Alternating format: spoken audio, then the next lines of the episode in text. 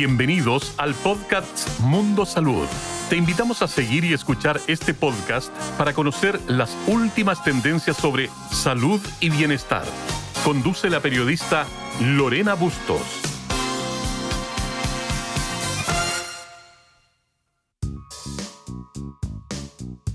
El 26 de junio se conmemoró el Día Nacional de la Esclerosis Múltiple, que es la segunda causa de discapacidad en jóvenes en Chile. Esta enfermedad es eh, de carácter autoinmune del sistema nervioso central y que es crónica y de carácter inflamatoria, además de no contar con una cura definitiva.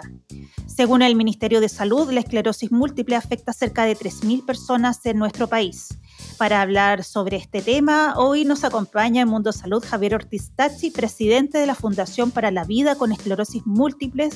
Muchas gracias por acompañarnos, Javier. ¿Cómo estás?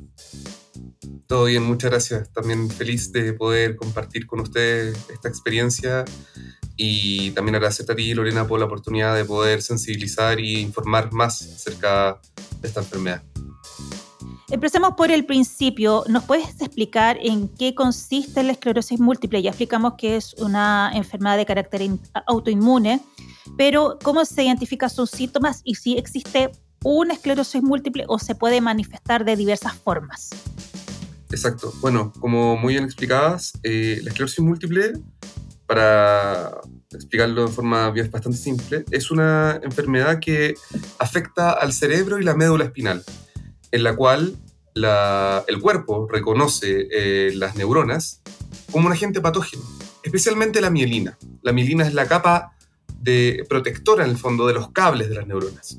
Y como el cuerpo reconoce a esta capa de mielina, este recobertor de, de los cables como un agente patógeno, las células blancas, en particular algunas bien especificadas, atacan a, este recubrimiento generando un daño, un daño en el cerebro o la médula espinal. Y dependiendo dónde ocurre ese daño en el sector particular del cerebro o en un sector particular de la médula, genera una diversidad enorme de síntomas. Desde eh, pérdida de movilidad, de fuerza, síntomas eh, sensitivos, trastornos visuales, trastornos cognitivos, trastornos del, del habla, en fin, es una variedad enorme de, síntomas y que finalmente, como depende mucho de dónde esté ubicado el daño, hace que todas las esclerosis múltiples sean distintas. O sea, por eso se le llama la enfermedad de las mil caras, porque en el fondo ninguna esclerosis múltiple es igual a otra. Eh, interesante hacer esa, diferenciación. Javier, eh, tú eres eh, de origen profesional, un ingeniero civil, industrial. ¿Cómo llegas a ser presidente de, esta fundación? ¿Qué, ¿Cuál es tu motivación? Sí, de hecho, bueno, yo soy ingeniero industrial de profesión y hace tres años fui diagnosticado con esclerosis múltiple remitente recurrente. Eh, también ahí complementando un poco lo que me preguntabas anteriormente, hay, varios tipos de esclerosis múltiple. Está la remitente recurrente, que es la que tengo yo, que le da alrededor de un 75% de los pacientes. Debutan con algún síntoma que en el fondo eh, brota, ¿no es cierto? Tiene un, surgimiento y remiten sus síntomas total o parcialmente. Esa es la esclerosis múltiple recurrente, remitente recurrente. Sin embargo, hay otros tipos, como la primaria progresiva, en donde los síntomas ocurren y empiezan a exacerbarse de forma progresiva sin tener una remitencia. Lo mismo pasa con la secundaria progresiva, donde surge desde una esclerosis múltiple eh, remitente recurrente y luego pasa a ser ya eh, los síntomas a exacerbarse sin tener una, eh, una recuperación de los síntomas. Y la motivación básicamente es porque actualmente en Chile, si bien hay un enfoque bastante bueno en términos farmacológicos, hay un acceso bastante adecuado a los fármacos que hoy día existen de último nivel, sin embargo, la esclerosis múltiple no solamente se debe abordar desde esa mirada, desde la mirada farmacológica. Tiene una serie de componentes que afectan a lo que es el espacio personal, al espacio laboral, al espacio social, que hoy día no tienen un enfoque adecuado. Hoy día, como te decía, el enfoque farmacológico es bueno, sin embargo, no se hace cargo de todas estas otras dimensiones que finalmente empeoran la calidad de vida de estas personas. Y por lo tanto, también eh, genera una, una, una, brecha, ¿no es cierto?, entre las personas con esclerosis múltiple y las que no, para poder insertarse adecuadamente eh, en la vida diaria. Nosotros vemos también que hay una gran brecha en lo que es la atención pública privada y también en lo que es la atención en regiones y en la región metropolitana particularmente. Es súper em, importante lo que mencionas de, la brecha que existe tanto entre el sistema público como el privado y la brecha también em, por las características, eh, digamos, eh, de nuestro país eh, en términos de región y, también de la capital. Seguimos siendo un país sumamente centralista. Eh, entonces quería abordar dos aspectos más contigo. Uno es, tú te referías a otros abordajes, el otro abordaje que no es farmacológico, sino que es otros aspectos a considerar para mejorar la calidad de vida de los pacientes con esclerosis múltiple. ¿A cuáles, qué tipo de, aspectos te refieres? Sí, hay una, hay una edición en respecto a la rehabilitación. Cuando un paciente tiene esclerosis múltiple y requiere el fondo que mm, o, por, su, por el brote, por los brotes que en el fondo genera esta persona, desencadenan algún tipo de discapacidad, se necesita rehabilitación. Ya, y esto depende mucho, ¿no es cierto?, desde qué es lo que afecta, ¿no es cierto? Como hablamos de trastornos del habla, va a requerir fonoaudiología. Si tiene un trastorno cognitivo, va a requerir también un equipo multidisciplinario. Para trastornos de la marcha, va a requerir fisioterapeutas. Entonces, hoy día las canastas que cubren en el fondo ese tipo de, de, de situaciones no están siendo suficientes para poder reinsertar totalmente a unas personas y rehabilitarlas. Además, por ejemplo, en términos de acompañamiento social a las familias.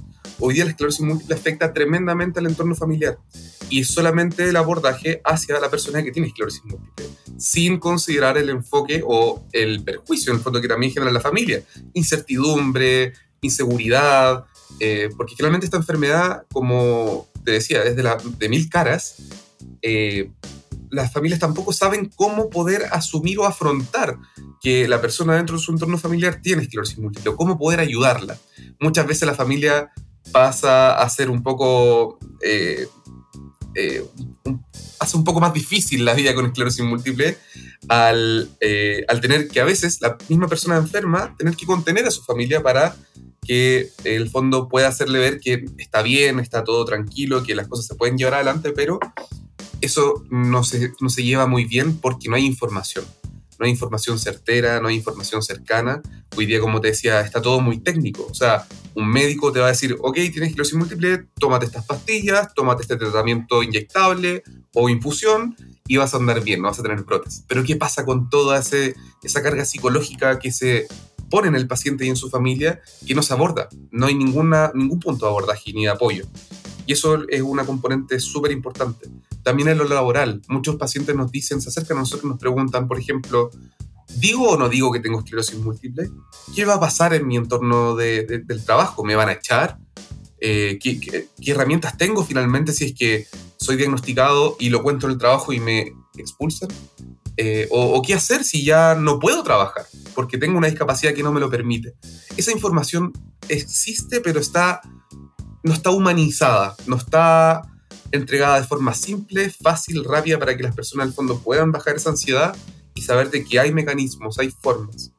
Eh, esos abordajes yo creo que son lo más importante. Por ejemplo, y para terminar, por ejemplo, también en todo lo que es lo socioafectivo.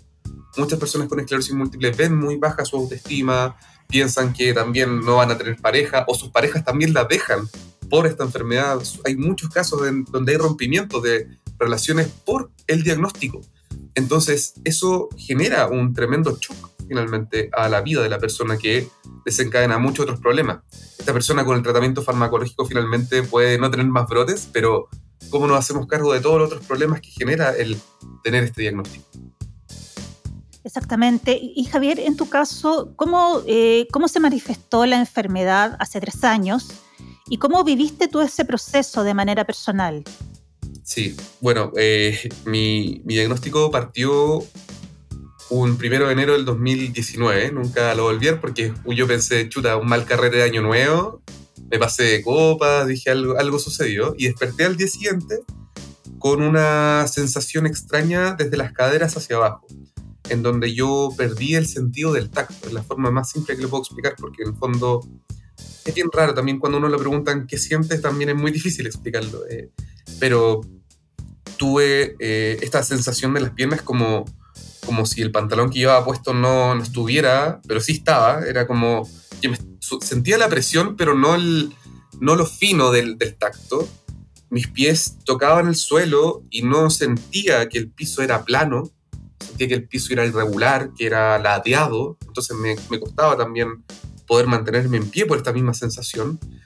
Tuve, empecé a ver doble, lo que se llama diplopía, que es básicamente que la imagen se duplica y se corre un poco. Entonces veía dos imágenes de, del mundo y finalmente también eh, empecé a tener problemas para poder orinar, para iniciar la micción. Eh, todo ese conjunto de síntomas me vinieron de una, de, como te digo, de la noche a la mañana empezaron a surgir y estuve aproximadamente una semana evaluando cómo se comportaban estos síntomas. Y me di cuenta que en realidad los síntomas ni se exacerbaban ni disminuían durante esta semana. Y por lo tanto, eh, recurrí a urgencias. Afortunadamente yo estoy, eh, en, ese tiempo estaba en ISAPRE eh, y pude atenderme en, una, en la clínica alemana en donde me dieron un, un, diagnóstico súper rápido. Ahí, en fui urgencia, me dijeron que esto puede ser algo neurológico, me hicieron resonancias magnéticas, que es la, los exámenes de rigor, ¿no es cierto? Porque la esclerosis múltiple tiene un protocolo de diagnóstico en donde tienen que encontrarse puntos de desmielinización, que es el daño a la mielina, eh, en tiempo y en espacio. ¿Qué significa eso? Que la resonancia magnética indicaba que yo tenía daños en el cerebro y en la médula espinal, eh, disociados. O sea, habían varios puntos de esos daños y además me hicieron una punción lumbar, que eso es como lo estándar que le hacen a cualquier persona en diagnóstico de esclerosis múltiple. Y en conjunto con todos estos exámenes finalmente se entrega este diagnóstico eh, y también se, eh, se accede al tratamiento. Considerar también que esta, que esta enfermedad está cubierta por las leyes de garantías explícitas en salud, la ley GES, y también por la ley Ricarte Soto, particularmente farmacológicamente en, algunos en algunos tratamientos. Entonces, claro, eh, fue un alivio, fue un alivio poder saber qué es lo que tenía en, en, primer, primera instancia, porque uno típico que, que va a Google, ¿no es cierto?, y pone, tengo una sensación en los pies o veo doble y lo primero que uno ve es que se va a morir. Entonces, cuando uno tiene certeza de lo que, lo que sucede y cuando el fondo también tiene herramientas para poder afrontarlo, creo que me trajo calma. Obviamente inmediatamente después de esa calma me vino todo lo que es la negación, decir, pucha, yo no tengo esto, ¿por qué me, me pasa a mí?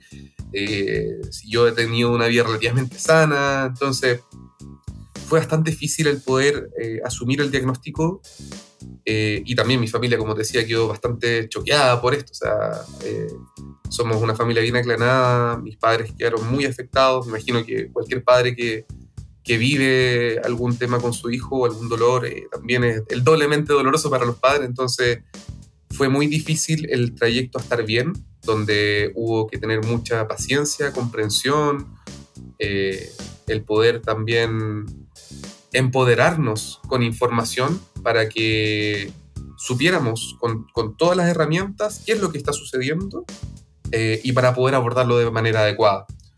Y también, el fondo, lo, compartí con mis amigos, con mis eh, personas que trabajo y en realidad eh, con el tratamiento farmacológico más apoyo psicológico, creo que pude sobresalir, salir bien de, del diagnóstico y hoy día dentro de ese, trayecto pude conocer también a más personas con esclerosis múltiple que no tuvieron mi misma, suerte o, la misma posibilidad de acceso.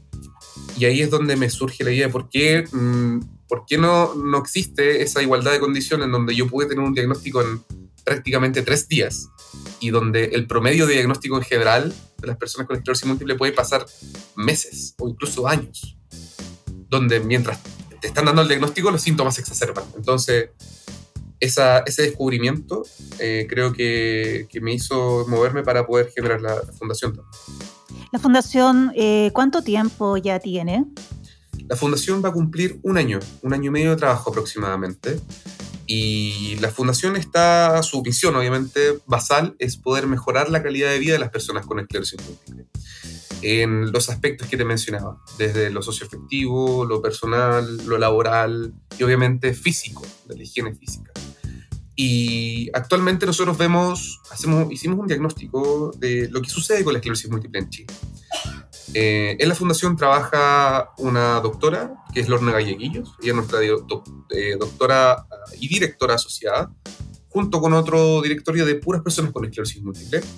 Y nuestro diagnóstico finalmente es que eh, hoy día en Chile no existe información adecuada, humanizada acerca de la enfermedad, por lo tanto tenemos que mejorar eso. Por otra parte, tenemos esta brecha con las regiones, ¿no es cierto? Y finalmente tampoco tenemos datos de las personas con esclerosis. No hay un catastro nacional, no sabemos cuántos somos, esos números del Ministerio de Salud son preliminares, eh, no hay una información oficial, no hay, no hay una entidad encargada oficialmente de poder decir, ok, somos tantos, el presupuesto nacional tiene que estar asociado a esta cantidad de personas. Entonces, nosotros como objetivo queremos empezar a generar esa información de valor, queremos empezar a generar investigación también para poder eh, mejorar finalmente la información que permita una mejor toma de decisiones en políticas públicas.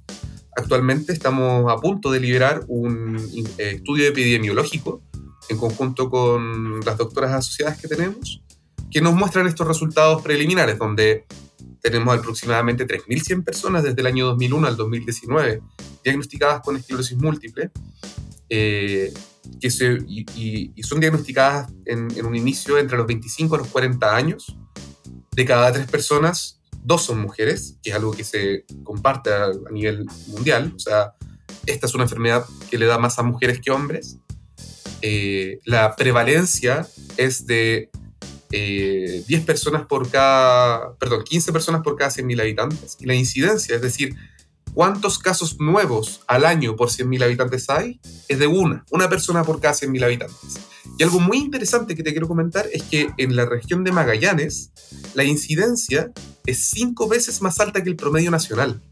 O sea, ahí hay algo que es tremendo y que todavía no se sabe muy bien por qué, pero hay que tener ojo. Hay algo interesante que ver. O sea, es un caso, esa región es, un, outlier, una excepción a lo que sucede en todo Chile y, que creo que también nos podría ayudar a entender un poco más cómo se comporta la esclerosis múltiple a nivel mundial y también, obviamente, para poder enfocarnos también en las políticas públicas en esa región. Y muchas gracias, Javier, por eh, haber compartido tu experiencia en nuestro podcast. Eh, el mayor de los éxitos y mucha suerte con la Fundación. Y a quienes nos están escuchando, esperamos que esta información sobre la enfermedad de esclerosis múltiple haya sido útil y un aporte para ustedes. Le pedimos que nos sigan en redes sociales. Estamos en Spotify, Apple Podcasts y Google Podcasts. Compartan y síganos y hasta la siguiente edición. Muchas gracias, Javier.